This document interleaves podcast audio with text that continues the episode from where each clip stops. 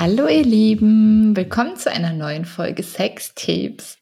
Am Mikro diesmal äh, jeder bei sich, jede bei sich brav zu Hause äh, haben wir einmal Lotte und einmal Lilly und Karl ist vielleicht auch ab und zu dabei. Ja, der springt hier mit, also ich springe nicht über den Küchentisch, ich sitze am Küchentisch und Karl springt die ganze Zeit zwischen Laptop, Mikrofon und mir hin und her. Genau, Karl ist der Kater. Nur falls ihr das noch nicht interessiert. ja, Karl ist der Kater. ähm, Genau, wir machen heute wieder eine kleine Folge. Mal gucken, wie erfolgreich wir damit sind, äh, die auch klein zu halten. Aber ähm, wir haben auf jeden Fall ganz viele Nachrichten von euch bekommen auf den Anrufbeantworter. Ich bin schon ganz, ganz gespannt, weil ich habe sie noch nicht gehört. Und ähm, es äh, gab auch ziemlich viel Rückmeldungen zum Thema Liebeskummer. Heute geht es um Liebe gegen Liebeskummer, würde ich sagen. Ich bin sehr gespannt, was ihr uns so alles erzählt dazu. Sollen wir einfach direkt reinstarten? Ja, unbedingt. Ich würde die einfach jetzt mal abspielen. Cool. Gut. Hallo Lilly, hallo Lotte. Ich höre euren Podcast jetzt schon sehr lange. Ich glaube seit der zweiten oder dritten Folge und bin richtig froh, dass es euch gibt. Ich habe am Sonntag euren Podcast gehört zu Herzschmerz und Liebeskummer und wollte euch mal erzählen, wie das bei mir war. Denn mein schlimmster Liebeskummer rührte gar nicht von einer romantischen Beziehung so richtig, sondern von dem Verlust meiner besten Freundin. Wir waren sehr, sehr lange befreundet. Und dann kam es von ihrer Seite her zu einem schlimmen Vertrauensmissbrauch meinerseits und das hat mich sehr getroffen. Und zwar so sehr, dass wir nicht mehr befreundet sein konnten. Nach, ich weiß nicht, vielleicht sieben Jahren ging die Freundschaft dann zu Ende und also wie gesagt, ich habe sehr, sehr lange darunter gelitten und wir haben den Kontakt dann auch vollständig abgebrochen bis zum letzten Herbst. Also wir hatten quasi vier Jahre lang Stillschweigen. Und nach einer Aussprache haben wir jetzt nochmal versucht, miteinander in Kontakt zu kommen, was natürlich schwierig ist. Aber das muss ich sagen, war mein schlimmster Liebeskummer. Also von jemandem, den ich wirklich, wirklich lieb hatte und der mir deutlich wichtiger war als ein Partner.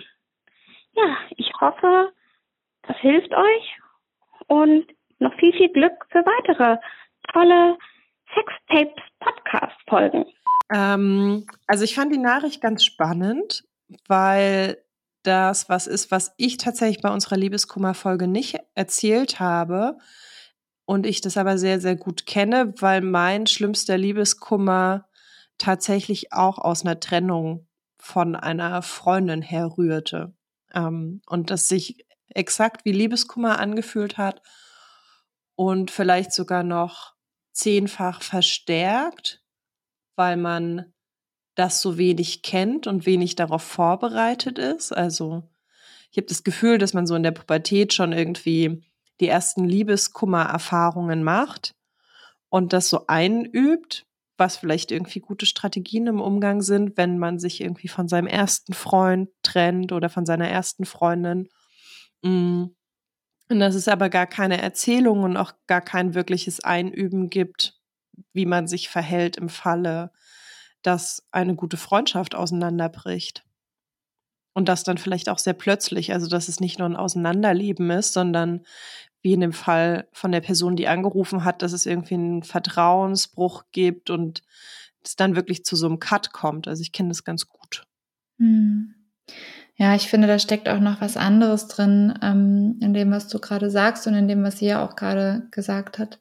Dass, ähm, also ich fand den Satz so schön, den sie gesagt hat, äh, jemanden zu verlieren, den sie so lieb hatte und der ihr viel wichtiger war als ein Partner.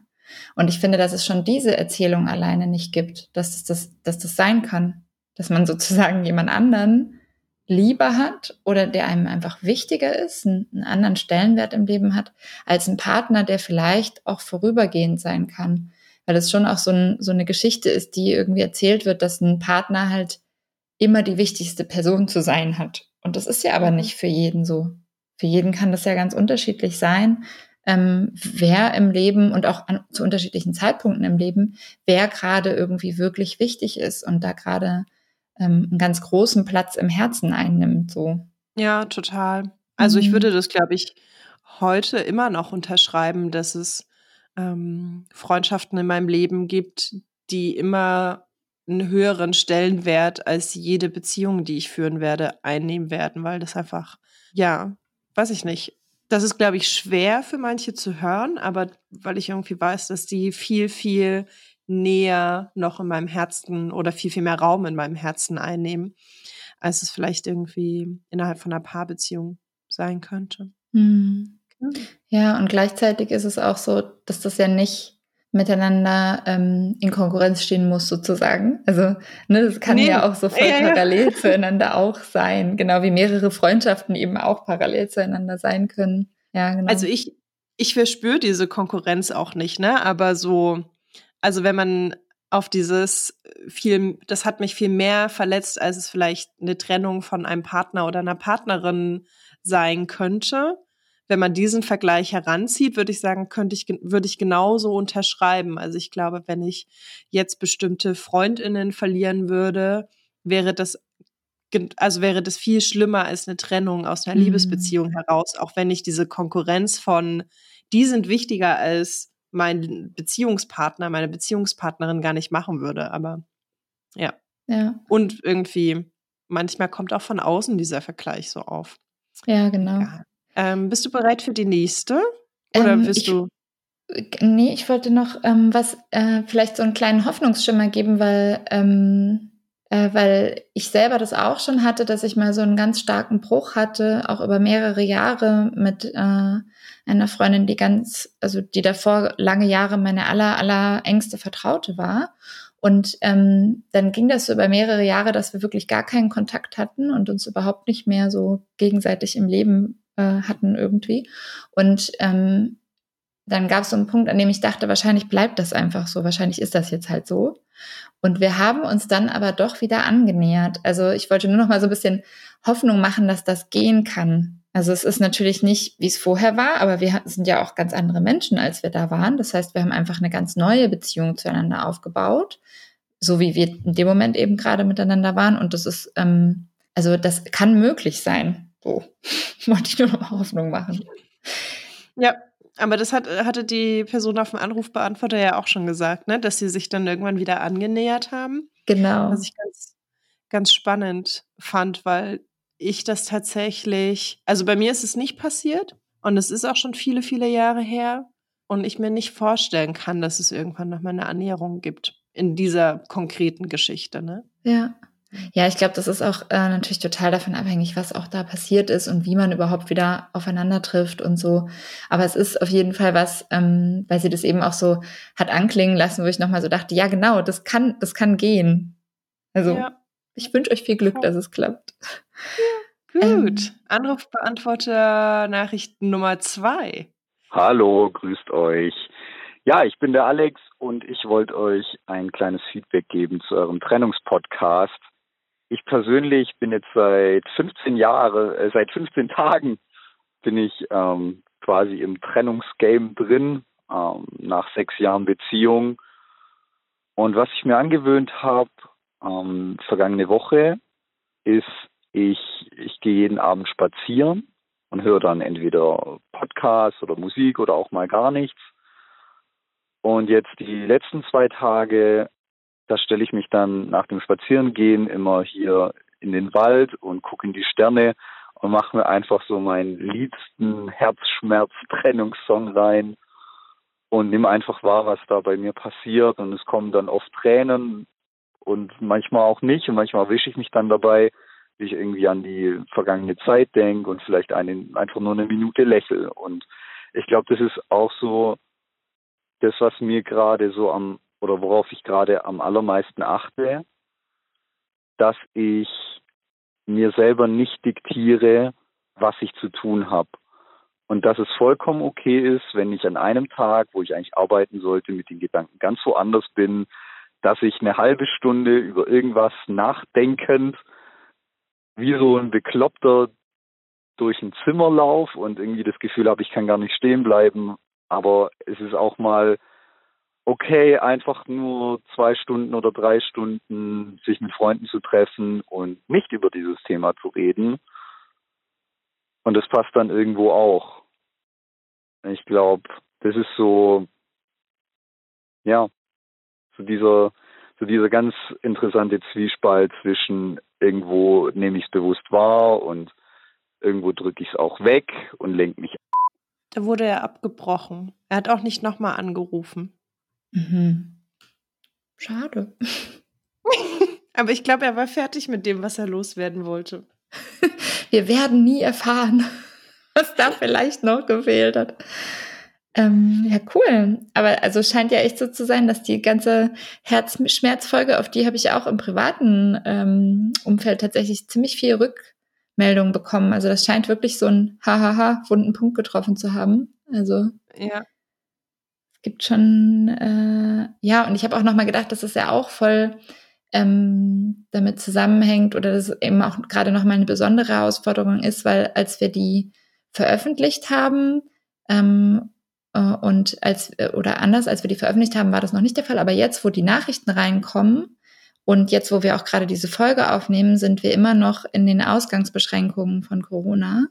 Und ähm, das, also die Menschen, mit denen ich bis jetzt gesprochen habe, die gerade Liebeskummer haben, die sind natürlich gerade auch so ein bisschen in so einer doppelt doofen Situation, weil sozusagen sie äh, irgendwie mit dem mit dem neuen vielleicht Alleinsein umgehen müssen und gleichzeitig eben aber auch noch mit noch einer ganz neuen Form von Alleinsein im Zweifel und das ist natürlich dann noch mal ja einfach noch mal so eine Doppelherausforderung.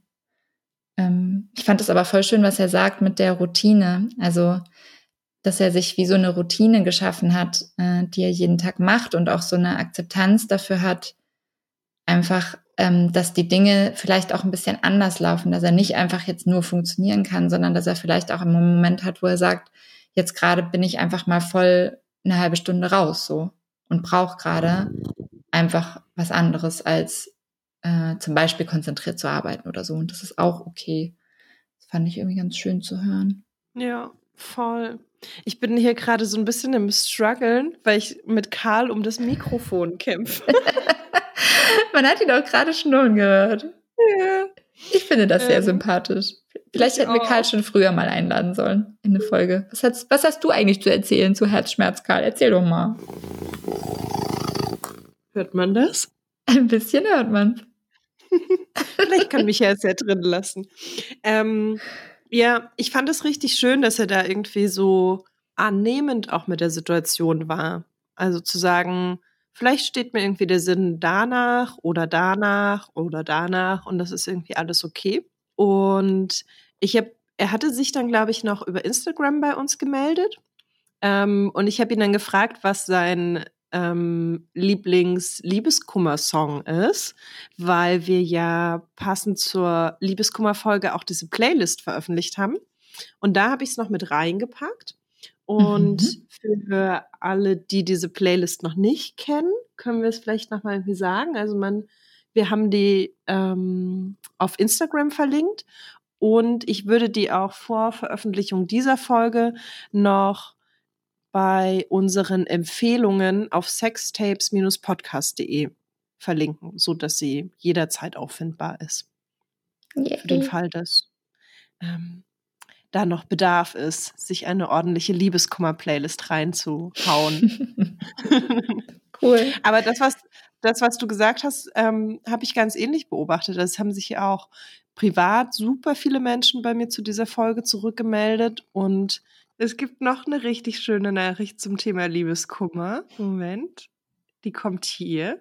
Hallo, ihr Süßen. Ich höre euch gerade, während ich ähm, Masken nähe für Einrichtungen und bin jetzt mittlerweile auch schon bei dem Liebeskummer-Podcast angelangt und ärgere mich fast, dass ich ihn zu spät höre, weil ich da eigentlich echt gerne noch was beitragen würde.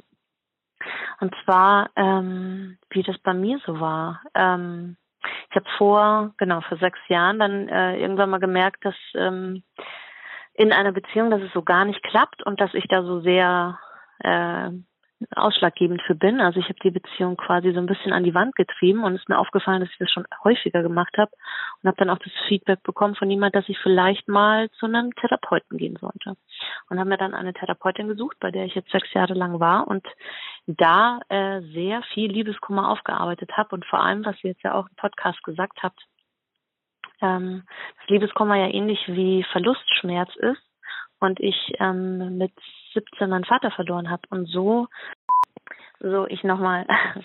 Ähm, genau weil was ich dann äh, festgestellt habe ist dass ich durch Liebeskummer den den Trauerschmerz über die über den Verlust den ich damals nicht ähm, fühlen konnte und rauslassen konnte, weil das einfach familiär gar nicht ging, ich mir den im Nachhinein dann, ähm, ich den im Nachhinein aufgearbeitet habe, dadurch, dass ich immer wieder in Beziehungen gegangen bin, die sowieso zum Scheitern verurteilt waren oder mich auf Männer eingelassen habe und dann sehr viel getrauert habe. Und eigentlich war das stellvertretend, um die Trauer rauszulassen, was ich dann festgestellt habe. Was ich sehr spannend finde, weil es hat noch nie jemand mit mir darüber gesprochen und ich weiß nicht, ob andere das auch wissen, dass man sowas auch unbewusst macht.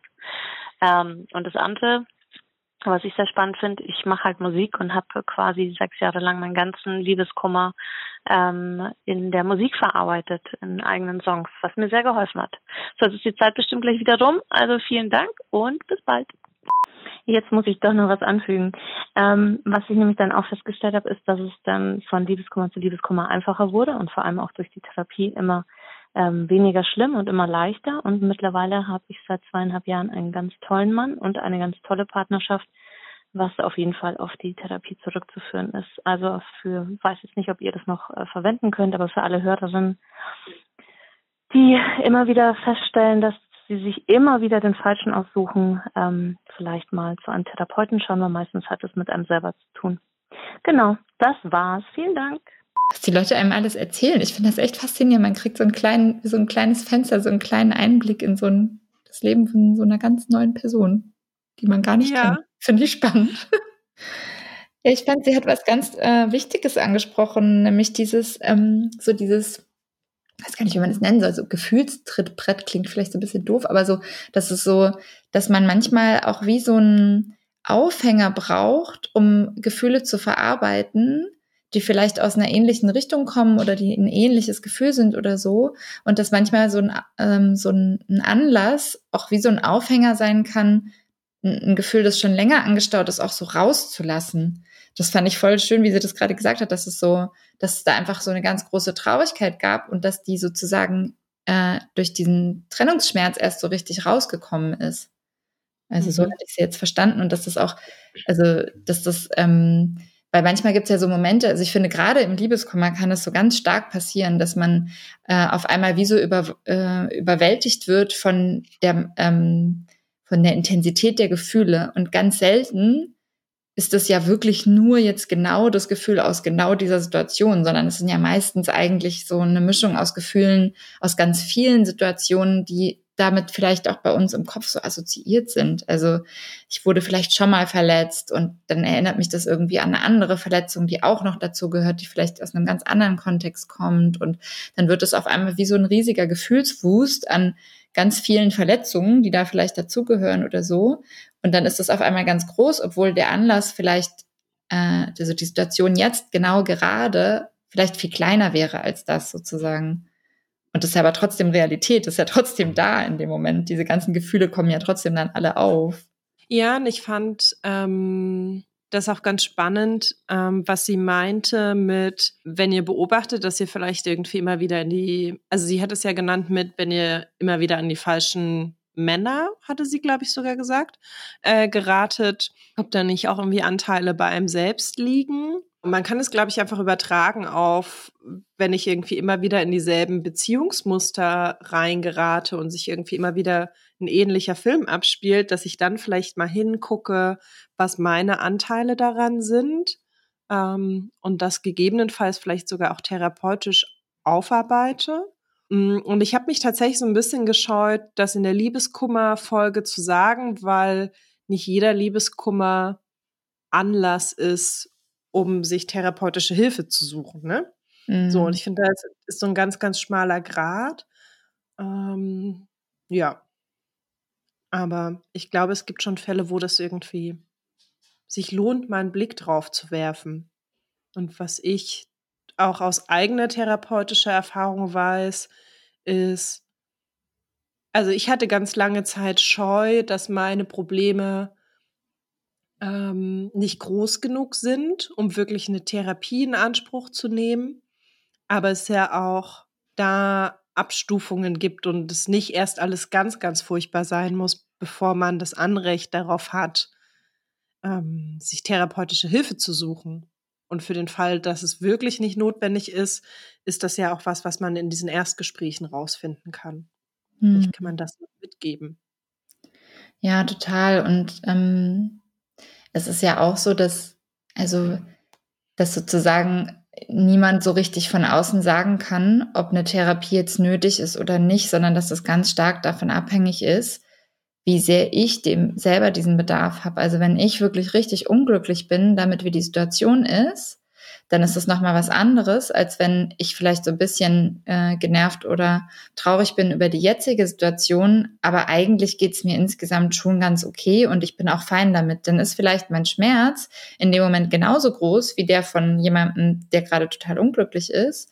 Aber ich bewerte das für mich vielleicht anders. Ich kann das irgendwie anders einsortieren. Und in dem Moment, in dem ich aber wirklich so einfach das Gefühl habe, das ist, das überwältigt mich so sehr, dass ich damit nicht mehr klarkomme und dass das einfach mich so beeinflusst, dass ich ähm, sozusagen ähm, das Gefühl habe, ich komme alleine nicht mehr so richtig weiter. Spätestens dann macht es natürlich voll Sinn, einfach mal zu überlegen, kann ich mir Hilfe holen und wie könnte diese Hilfe aussehen? Also äh, es können ja auch Freunde sein, aber es kann eben auch sein, vielleicht kann es eben hilfreich sein, auch mal äh, mit jemandem zu sprechen, der das professionell macht. So. Also ich würde das ähm, ich würde das tatsächlich noch so ein bisschen aufweichen, weil ich glaube, es muss manchmal nicht überwältigend sein. Mhm. Also ich habe tatsächlich, hm, das war nur ein Anlass unter vielen, ähm, nach meiner letzten Trennung auch nochmal den Weg zu einer Therapeutin gesucht, ohne dass ich irgendwie wahnsinnig überwältigt war von den Gefühlen oder das Gefühl hatte, ich kann das alleine nicht mehr handeln.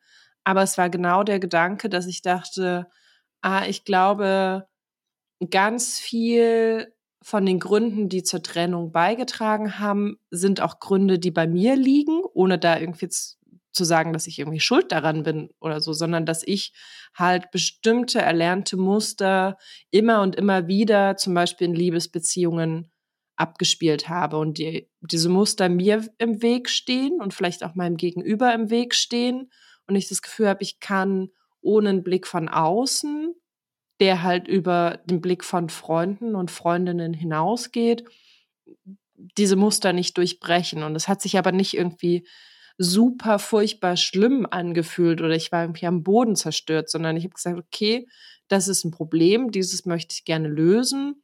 Also hole ich mir jemanden von außen dazu. Das meinte ich so ein bisschen mit, es muss gar nicht irgendwie unfassbar schlimm sein, bevor ich mich vielleicht irgendwie traue, da noch jemanden anders mit ins Boot zu holen.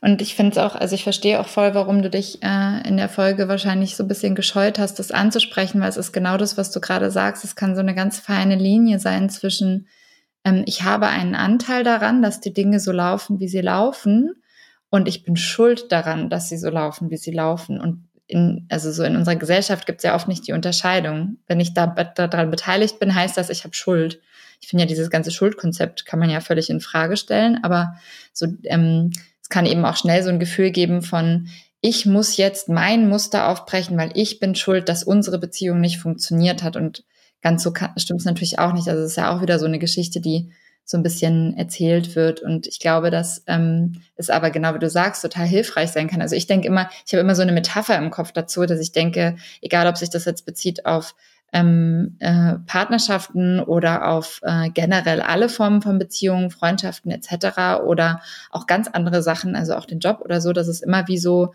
ähm, ich habe wie so einen Werkzeugkoffer und äh, in meinem Werkzeugkoffer kann ich ganz viele verschiedene, zum Beispiel Verhaltensweisen oder sowas ähm, drin ansammeln, die ich so nach und nach in meinem Leben irgendwie gelernt habe, um mit Situationen umzugehen. Und je größer mein Werkzeugkoffer, desto besser. Und wenn ich vielleicht für eine Sache immer nur die, das eine Werkzeug habe bisher, weil das halt das Werkzeug ist, das bis jetzt für mich immer funktioniert hat und das kenne ich irgendwie, dann hat das erstmal eine Berechtigung, weil irgendwie habe ich ja bis dahin ganz gut überlebt, sonst wäre ich ja nicht an dem Punkt, an dem ich jetzt bin. Und ich kann darüber hinaus aber vielleicht lernen, nochmal auch zwei oder drei andere Werkzeuge mir anzueignen und vielleicht mit derselben Situation auch noch anders umgehen lernen sozusagen. Und das finde ich halt immer super hilfreich. Und dabei kann einem halt jemand auch gut helfen, der genau diesen professionellen Blick vielleicht auch hat, um zu gucken, ah, was liegt denn da im Werkzeugkasten? Was ist denn da schon da und was fehlt vielleicht oder was könnte vielleicht noch helfen? Also auch vielleicht das überhaupt sichtbar zu machen. Was will ich denn überhaupt mit meinem Werkzeug? mhm. bearbeiten und sichtbar zu machen. Äh, passt denn dieses eine Werkzeug, von dem ich irgendwie dachte, das ist irgendwie das Allround-Tool, passt mhm. das denn mhm. vielleicht irgendwie auf bestimmte Sachen? Vielleicht ja, nicht ganz genau. so gut.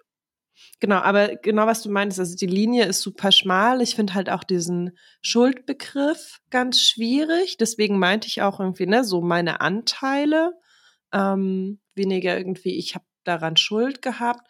Und ich finde es eben auch schwierig, so schnell von, ah, du hast Liebeskummer, such dir mal therapeutische Hilfe zu, äh, ne? von mhm. dem einen Punkt zum nächsten zu gehen, weil es ja auch total normal ist und zu einem Trauerprozess, der komplett, ähm, naja, der, der ganz natürlich verläuft ähm, und noch gar nicht problematisch ist, direkt zu Therapie zu raten, sondern das auch einfach mal erstmal wirken zu lassen. Ja, genau. Und gleichzeitig fand ich deinen Hinweis jetzt aber auch wichtig, nochmal zu sagen, man muss es nicht erst ganz schlimm werden lassen und es muss nicht erst eskalieren, bevor man sich Hilfe holen kann. So, ja.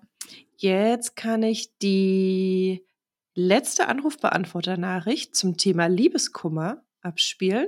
Mhm. Aber natürlich noch nicht die letzte Anrufbeantworter-Nachricht für heute. Uh, okay. Dann müssen wir uns, äh, ja, okay. Ja. Mhm. Hallo, ihr Lieben. Ich wollte erstmal sagen, dass ich ein Riesenfan von eurem Podcast bin. Ich höre ihn jedes Mal mit sehr viel Freude. Ähm, zur letzten Folge hätte ich zwei Anmerkungen. Die erste ist zu den Phasen der Trauerbewältigung, weil ihr meintet, dass ihr die zu linear findet.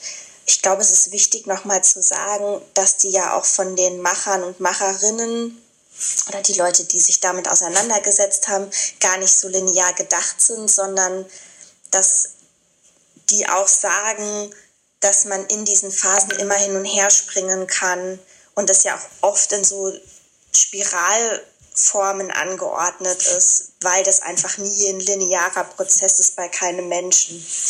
Genau, das wollte ich nochmal sagen. Und dann wollte ich noch erzählen, dass ich ähm, bei meinem letzten sehr schlimmen Liebeskummer äh, auch ziemlich viele TEDx-Talks zu diesem Thema geschaut habe. Da gibt es wirklich viele. Und einen fand ich total witzig. Ich glaube, er ist Therapeut. Ich schicke euch den Link auf Instagram.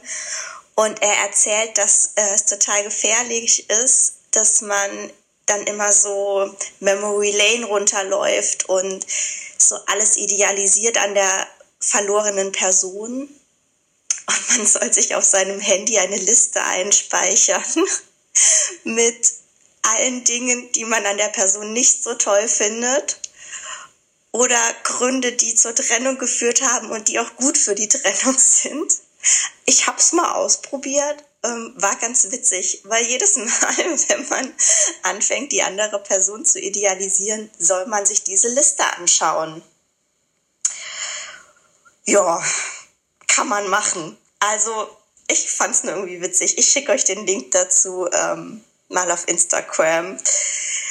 Ich weiß nicht, ob es mir im Endeffekt so geholfen hat, aber irgendwie lässt es, also mich hat es auf jeden Fall nochmal anders über die Trennung nachdenken lassen. Und hat vielleicht auch geholfen. Ich weiß es nicht.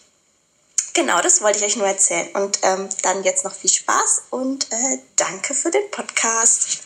Ich finde es unfassbar schön, wie sie sich halb kaputt lacht. ich fand es auch sehr schön, gerade zuzuhören.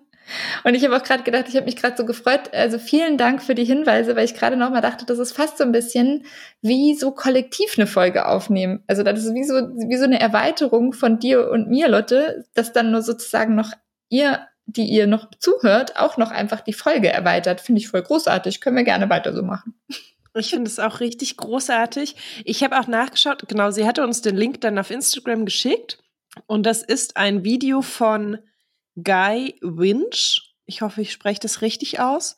Und heißt How to Fix a Broken Heart. Man findet es relativ einfach bei YouTube, wenn man danach sucht. Ich habe das Video bis heute noch nicht geguckt, aber ich habe es mir mal abgespeichert für den Fall, dass ich es wieder brauchen könnte. Cool. Gut. Was haben wir denn sonst noch für Anrufbeantworter-Nachrichten? Also, wir haben noch eine Anrufbeantworter-Nachricht zum Thema Schwangerschaftsabbruch. Mhm. Hm, da war es eigentlich ganz ähnlich. Also, es haben sich sowohl privat als auch über verschiedene Kanäle von uns richtig, richtig, richtig viele Leute gemeldet. Mhm. Ähm, ganz viele wollten aber hier im Podcast nicht auftauchen, nicht genannt werden, wollten auch nicht, dass wir irgendwie daraus zitieren, weil ähm, ja, das ein sensibles Thema ist und da teilweise auch Geschichten geteilt wurden, wo es dann hieß, so ganz, ganz viele in meinem Umfeld wissen gar nicht, dass ich diese Erfahrung von einem Schwangerschaftsabbruch gemacht habe und ich möchte auch, dass es so bleibt und mich niemand vielleicht an meiner Stimme erkennt oder so. Mhm. Und was aber auch tatsächlich kam über Instagram sehr viele Rückmeldungen rein, als wir die Folge veröffentlicht haben und du ein kleines Quiz eingestellt mhm. hattest. Und yeah. dann kam irgendwie super viel Feedback mit, was? Das wusste ich nicht. Also für alle, die die Folge noch nicht gehört haben, ähm, wenn wir mal von den, wenn wir von den Reaktionen ausgehen, könnte man sagen, man kann da auf jeden Fall noch was lernen. Ja, auf jeden Fall. Ich habe mir das ja auch angeguckt. Also ich hatte sozusagen mehrere Fragen gestellt, die wir in der Folge beantworten. Also sowas wie, ähm, ist denn, äh, äh, was denkst du, ist äh, Schwangerschaftsabbruch in Deutschland legal oder illegal zum Beispiel? Und ähm, man hat auch an den Antworten gesehen, dass doch fast alle ähm, Fragen eigentlich zu einem mehr, äh, also zum größten Anteil falsch beantwortet wurden. Also äh, ich kann das auch gerne nochmal, wir können das nochmal verlinken, weil ich kann das auch einfach in die Stories ähm, sozusagen, äh, wie nennt man das nochmal, in die, äh, oh, ich kann gerade nicht mehr denken. Bitte? In die in Highlights, die Highlights packen, genau. Und dann könnt ihr euch das nochmal angucken, weil ich fand das tatsächlich echt ganz interessant. Ich glaube, man sieht dann nämlich auch die Ergebnisse der anderen, wenn man selber mitmacht, sozusagen. Genau. Ja, das ist doch eine super Idee. Dann können wir das für die Ewigkeit speichern. genau. Und was war jetzt aber, also irgendeine Person hat sich ja offensichtlich doch getraut, uns zu äh, eine Nachricht ja. zu schicken. Soll ich die mal abspielen? Ja, gerne. Moment. Hallöchen, ich habe eure neue Podcast-Folge angehört und da sind mir auch noch so Erfahrungen von mir dazu eingefallen und dachte mir, ich könnte die einfach teilen. Und zwar ähm, ging es ja nicht explizit um Schwangerschaftsabbruch, sondern ich habe einfach die Pille danach genommen, weil mir mit 15, ähm, also da ist das Kondom gerissen. Und ich habe mich so super schlecht gefühlt, ähm, nachdem ich diese Pille genommen habe und habe geheult und habe überlegt, dass ich abhaue und weggehe und ähm, mich nie wieder sehen lassen kann irgendwie, weil ich so Angst vor diesem Stigma hatte und ich habe mich selber dafür verurteilt und hatte so Angst von anderen dafür verurteilt zu werden und ähm, ja, jetzt im Nachhinein finde ich das total interessant, weil ich habe das auch so in anderen Bereichen in anderen Bereichen meines Lebens. ähm, zum Beispiel Thema Selbstbefriedigung. Also hatte ich, habe ich mit 19 angefangen, mich selbst zu befriedigen und mich davor gar nicht getraut, mich anzufassen oder anzuschauen, ähm, weil in meinem Kopf das auch irgendwie sowas Negatives hatte und sowas, das darf man nicht, das ist verboten, das ist irgendwie beschmutzt so und ja, ich bin nicht mehr in einem super christlichen Umfeld aufgewachsen, aber trotzdem war das irgendwie so in meinem Kopf verankert und deswegen finde ich das so schön, dass ihr darüber redet und da habt ihr sicher auch irgendwie mit zu beigetragen, dass das sich ein bisschen aufgebrochen hat bei mir und ich da auf einem gesunden Weg bin, irgendwie mich selber besser kennenzulernen und damit umzugehen. Und dafür bin ich euch sehr dankbar. Ach ja, und ich, mir ist noch was eingefallen. Ich wollte noch was sagen. Und zwar, ähm, es gab auch eine Zeit, da hatte ich tatsächlich ähm, keinen Sex, weil ich damit nicht umgehen konnte, dass es wirklich, obwohl ich verhüte, passieren könnte, dass ich schwanger würde und ähm, dass ich die Folgen nicht tragen könnte und ähm, dass das mit der Abtreibung ja auch nicht geht und oder halt so schwer geht und ich halt niemanden hätte, mit dem ich drüber reden könnte.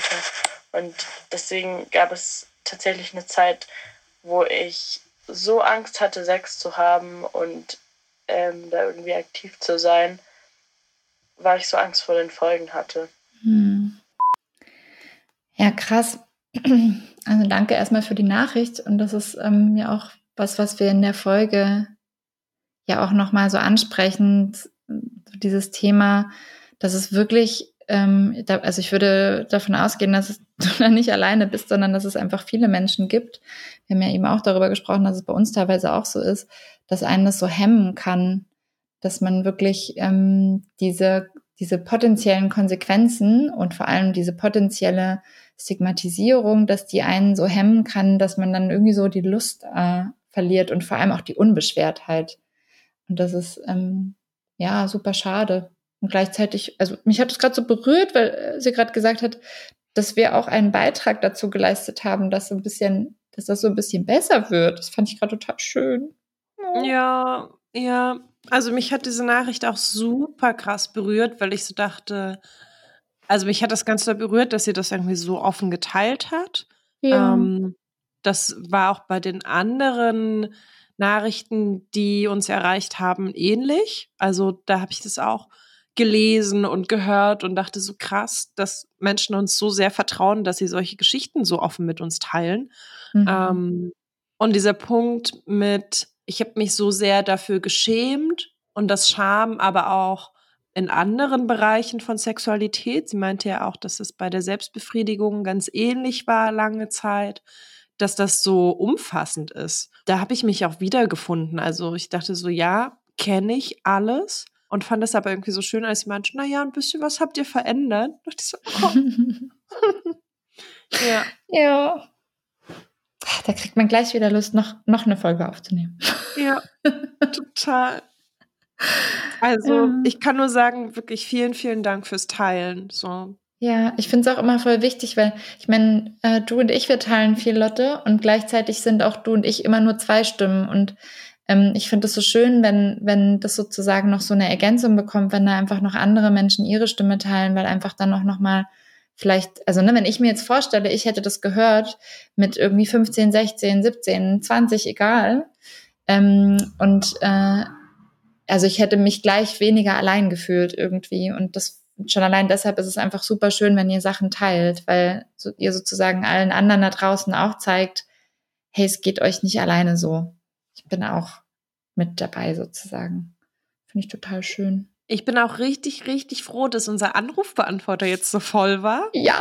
Ähm, weil genau aus dem Grund, also ich mag auch dieses Format der kleinen Folge so gern, weil wir da irgendwie die Chance haben, alle anderen auch zu Wort kommen zu lassen und dass es nicht nur, dass es nicht mehr nur in eine Richtung geht, sondern wir echt den Raum auch jetzt gefunden haben, um all den Menschen, die uns zuhören und die zu Wort kommen wollen, äh, denen irgendwie zu geben. Ja, total. Ich finde das auch total schön. Ich, also ich musste gerade ein bisschen schmunzeln, als du sagtest, die neue kleine Folge, weil ich so dachte, ja, ja, ich glaube, wir müssen das Format nochmal umbenennen.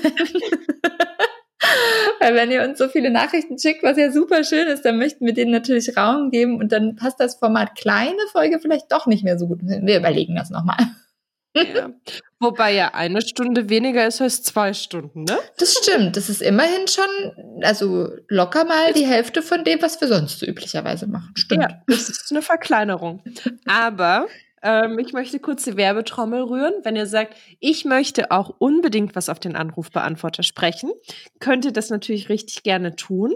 Und ihr müsst uns dafür nur anrufen unter der 030 für Berlin 549 08 472. Soll ich sie nochmal sagen? Ja, kann ich 030 030 549 08 472.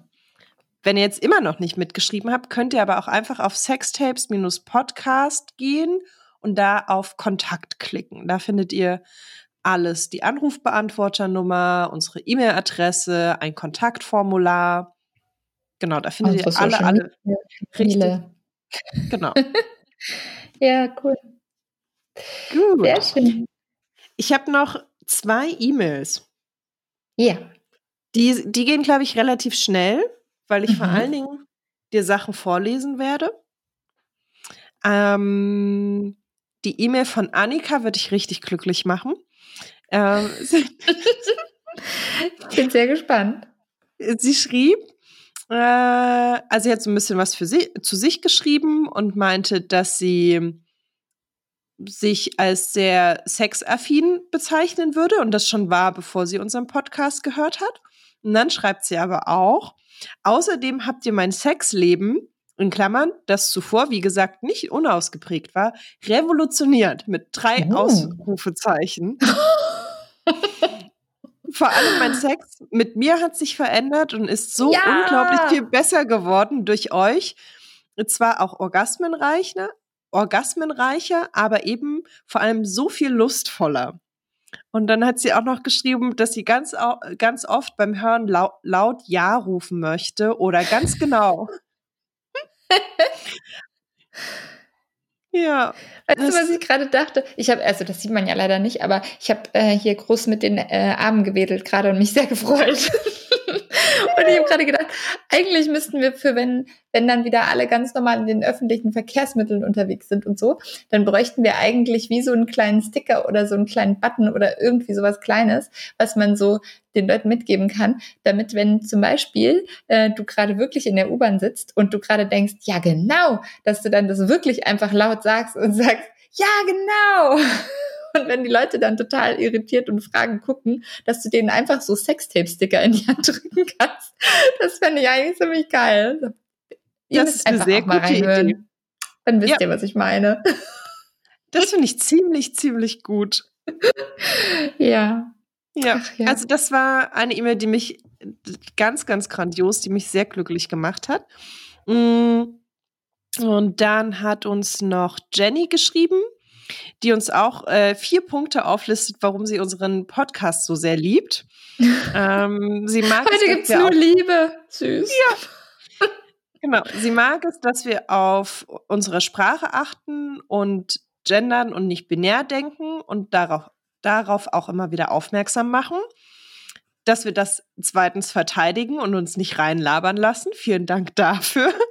dass wir offen über alles sprechen und dass wir, dass wir ihr oft die Zeit von und zur Arbeit versüßen.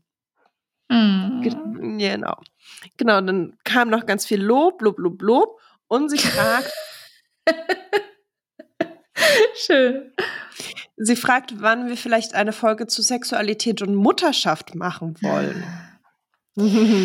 Ja, das ist tatsächlich schon ein paar Mal angefragt worden. Also da bist du auch nicht die Erste, die das Thema aufbringt. Wir hatten das auch schon ein, zwei Mal ähm, überlegt und haben uns bis jetzt aus guten Gründen immer dagegen entschieden. Aber das heißt nicht, dass das nicht noch kommen kann. Ja. Also, Also wir haben es wir haben's total auf dem Schirm und es steht irgendwie auf unserer langen Themenliste. Also könnte gut sein, dass es noch kommt, oder? genau.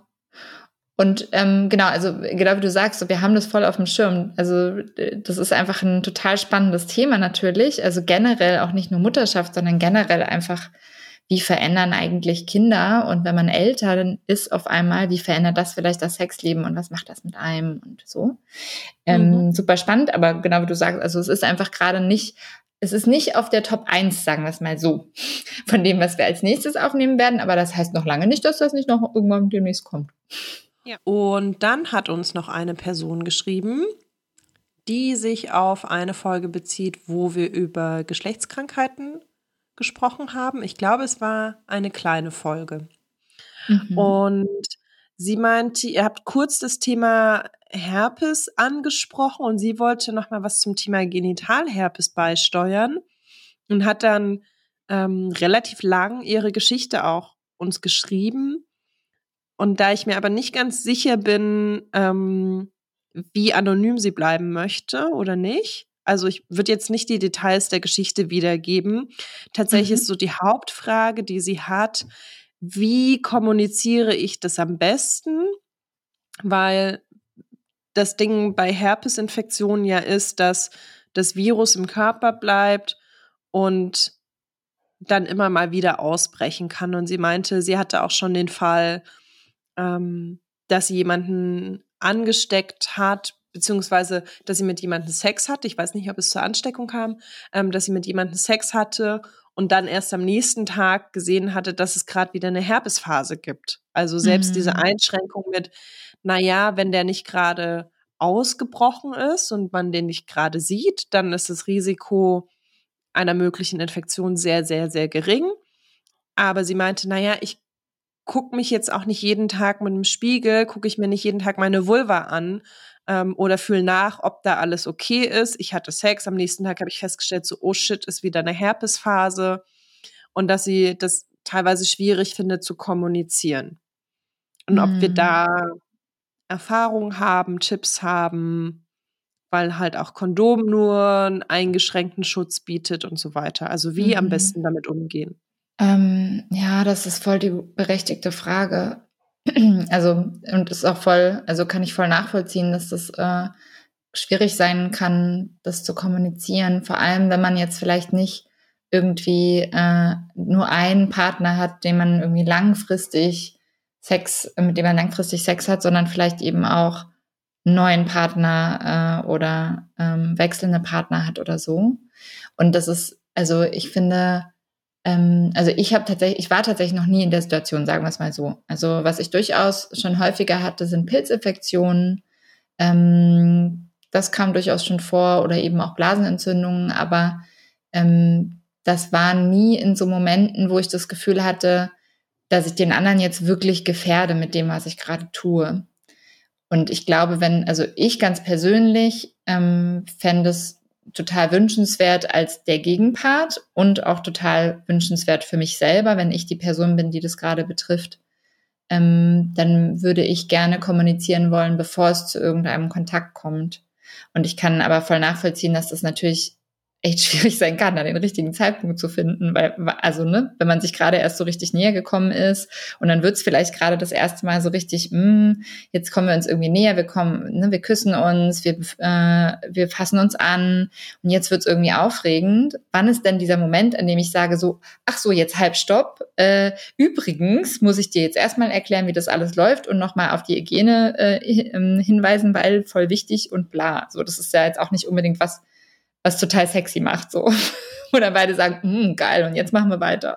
So, also ja, ich, ich würde mir trotzdem wünschen, dass das sozusagen, ich muss gerade wieder denken an diese ähm, äh, Polyamorie-Folge, bei der wir, ähm, ähm, oder nee, bei der Eifersuchtsfolge hatten wir das, glaube ich, als Thema, wo Ina gesagt hat, eigentlich ist es natürlich gut, wenn man die Sachen anspricht, bevor die so richtig akut aufkommen. Also ich würde mir, glaube ich, eben auch wünschen, dass das schon zur äh, Sprache kommt, bevor man schon so mittendrin ist äh, und dann vielleicht schon irgendwie wie so vor den Kopf gestoßen ist, dass die Situation vielleicht anders ist, als man sie sich gerade erwünscht oder vorgestellt hatte. So.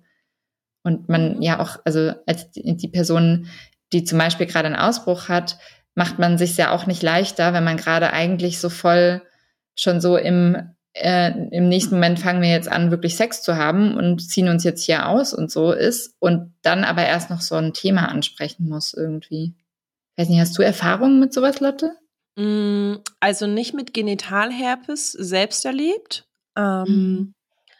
Also ich versuche tatsächlich schon auch wenn ich Menschen neu kennenlerne, mit denen ich vielleicht Sex haben möchte, dass ich abseits des Bettes schon so ein grundsätzliches Gespräch darüber führe, wie sieht mein Sexualleben aus, was ist mir beim Schutz wichtig. Ich glaube, ich würde dann in so einem Fall sowas auch mit einfließen lassen.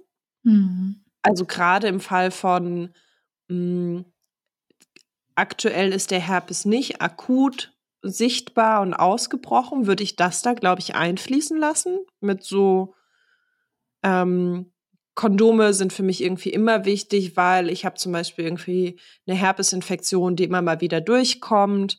Und dann ist das irgendwie der wichtige Schutz für mich oder sowas. Ähm, und ich glaube, im Falle einer akuten, ich weiß gar nicht, wie man das wirklich richtig sagt, aber ne, in dem Fall, dass es wirklich eine Phase gibt, wo der Herpes akut da ist und sichtbar ist und ausgebrochen ist, ähm, dann würde ich es wirklich allerspätestens dann sagen, sobald irgendwie beim Knutschen erste Kleidungsstücke fallen. Mhm. Und sagen, hier, pass auf, das und das ist gerade Phase. Ist das okay für dich? Was, das ist meine Schutzstrategie. Wie möchtest du damit umgehen? Das ist nicht super sexy, aber das verschafft halt beiden Seiten die nötige Sicherheit. So, und ich weiß, also ich kenne das aus einem erweiterten Umfeld habe ich mal, das war auch eine Frau, die hatte mir das erzählt, dass sie tatsächlich, also da eine ähnliche Geschichte hat mit, ich habe Genitalherpes, der kommt immer mal wieder durch. Und sie meinte zu mir auch, dass sie ähm, das immer anspricht, spätestens an der Bettkante.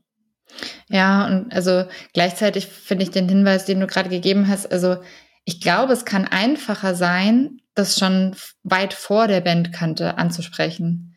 Also ich stelle es mir total schwierig vor, das in dem Moment anzusprechen, in dem man eigentlich schon so voll dabei ist, jetzt gerade zum Sex überzugehen irgendwie. Und ich glaube, es kann echt vielleicht, also mich würde es persönlich auch beruhigen und entspannen, wenn das nicht in so einer, oh Gott, jetzt ist es schon eine Akutsituation ist, sondern wenn ich einfach weiß, okay, jetzt kann ich das erstmal in einem ruhigeren Rahmen ansprechen und kann erstmal gucken, wie reagiert eigentlich mein Gegenüber darauf. Und wir haben beide erstmal den Raum, das zu verdauen und zu um, gucken, wie wir damit umgehen wollen. Also, ne, aber das geht natürlich auch nicht in jedem Setting. Also es hängt, hängt natürlich auch voll davon, äh, davon ab, wie man irgendwie unterwegs ist, wo, mit wem, in was für einem Kontext und so. Ja, ja total. Also ich merke das ja auch bei mir selbst, also dass ich zum Beispiel ein Gespräch über Schutz viel lieber drei Stunden vorher führe, wenn wir vielleicht noch in der Bar oder so sitzen, als dann tatsächlich in der akuten Situation. Und dann gibt's auch wieder Situationen wie, keine Ahnung, also ne, auf einer Sexparty, wo ich natürlich nicht erstmal mit jeder Person ein langes Gespräch darüber führe, wie ich mich gerne schützen möchte und dass ich vielleicht eine Herpesinfektion habe, sondern dann gucke ich halt, dass mein Schutz gewährleistet ist. Und dann gibt es leider nicht so super viel Raum für Kommunikation. Also da ist es ja auch total abhängig vom Setting. Ähm, wobei ich jetzt nicht glaube, dass die Frage so sehr auf so spezielle Settings abzielte. Es war, glaube ja. ich, eher so eine generelle, wie mache ich das, wenn ich jemanden kennenlerne und sich Sachen ergeben. Ja, ich finde, das ist auch so eine, das ist ja eigentlich auch so eine Frage, die auch gerade so gut in die Zeit passt, weil ähm, diese Frage von Ab äh, Ansteckung und wie gehe ich damit um und wie viel Verantwortung bin ich eigentlich bereit zu tragen für potenzielle Konsequenzen, die ist so eine Frage, die sich jetzt ja gerade aktuell ziemlich viele Leute stellen und vielleicht auch das allererste Mal in ihrem Leben diese Frage stellen. Und ich, also ich meine, ich kenne es nur vom, von Lippenherpes, äh, wo ich relativ häufig Ausbrüche habe. Und also mittlerweile auch ein bisschen weniger, aber ich hatte auch Phasen, wo ich wirklich sehr häufig welche hatte. Und ähm, da ist es zum Beispiel für mich so, selbst wenn ich gerade in einem Setting bin, wo ich mich, äh, wo ich eigentlich jetzt so richtig Lust hätte, mich voll fallen zu lassen und jetzt irgendwie wild mit irgendjemandem rumzuknutschen und so, wenn ich gerade einen Herpesausbruch habe, dann ist es für mich No-Go, irgendwen zu küssen. Und wenn mein Gegenüber sagt, dass, äh, dass das sozusagen mein Gegenüber nicht stört, dann heißt es trotzdem noch nicht, dass das für mich okay ist. Und ähm, was ich damit sagen will, ist, dass es eben, dass ich es auch ganz wichtig finde, einfach darauf zu hören, wie man sich selber wohlfühlt. Also mit welcher Verantwortung oder mit welchem, ähm, mit welcher Situation oder mit welcher Schutzstrategie fühlt man sich selber wirklich wohl. Das hängt eben nicht nur davon ab, dass der andere geschützt ist, sondern das kann auch damit zusammenhängen, dass man sagt, hey, ich will das einfach nicht. Ich will eine bestimmte Art von Umgang nicht oder ich will äh, den anderen erst gar nicht in Gefahr bringen oder so. Und dass das eben auch total wichtig ist. Wie, wie brauche ich das? Und dass man das immer so ein bisschen dass man sozusagen den Nenner finden muss, auf den beide sich irgendwie so als, als äh, Minimum irgendwie einigen können und dass man dieses Minimum, das man hat, aber nicht erhöhen muss, bloß weil der andere vielleicht das erhöht oder so. Ist das verständlich, was ich sagen will? Also. Ja, total. Ich glaube, also gehen wir mal von Herpes aus. Ich finde es echt eine spannende Frage, aber die ist, glaube ich, man müsste die wahrscheinlich noch mal in einer eigenen Folge irgendwie behandeln, weil also ich glaube, die Frage zielte gar nicht so sehr, oder ich kenne das, Moment, ich komme noch mal rein. Ähm, ich kenne das auch vom Lippenherpes. Und da ist es zum Beispiel für mich auch so, dass ich, wenn ich gerade einen Ausbruch habe, das Rumknutschen für mich überhaupt nicht in Frage kommt und dass ich irgendwie Situationen vermeide, wo das passieren könnte, beziehungsweise wenn es sich doch irgendwie unverhofft ergibt, ich mich da halt dann halt eher rausziehe, unabhängig davon, dass mein Gegenüber sagen würde, ja, ist doch gar nicht schlimm. Ähm, ich glaube, diese Frage zielte auch gar nicht so sehr darauf ab, ähm, also wie mache ich das, wenn ich mich gar nicht danach fühle, sondern echt so ein, okay, was kommuniziere ich, wenn der gerade akut nicht ausgebrochen ist, weil selbst dann gibt es irgendwie ein mini kleines Risiko und der Unterschied zum Lippenherpes ist, dass ich es vielleicht nicht so super schnell mitbekomme, weil es halt nicht gut sichtbar im Gesicht steckt, ne? Und ich irgendwie mhm. so das mhm. kleinste Bläschen schnell wahrnehme, sondern halt auf diese Situation, die sie schon erlebt hatte mit, ah, ich glaube, der war gestern schon da, wenn er heute da ist und ich habe das einfach nicht mitbekommen.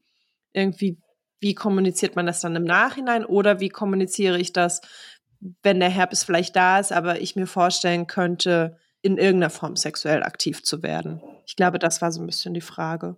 Genau, das habe ich schon auch verstanden und gleichzeitig, gerade weil das oft was ist, was wir wie so ein bisschen äh, ausklammern, wollte ich das einfach nochmal dazu sagen, dass, mhm. dass das eben dass eigentlich die, die erste Frage ist, womit fühle ich mich wohl? Und dass dann die zweite Frage sein kann, und das bezieht sich ja auch auf, ähm, womit fühle ich mich wohl? In was für einem Setting möchte ich dem anderen das denn sagen? Was brauche ich denn, damit ich mich wohlfühle, dem anderen ah. das jetzt gerade zu sagen zum Beispiel?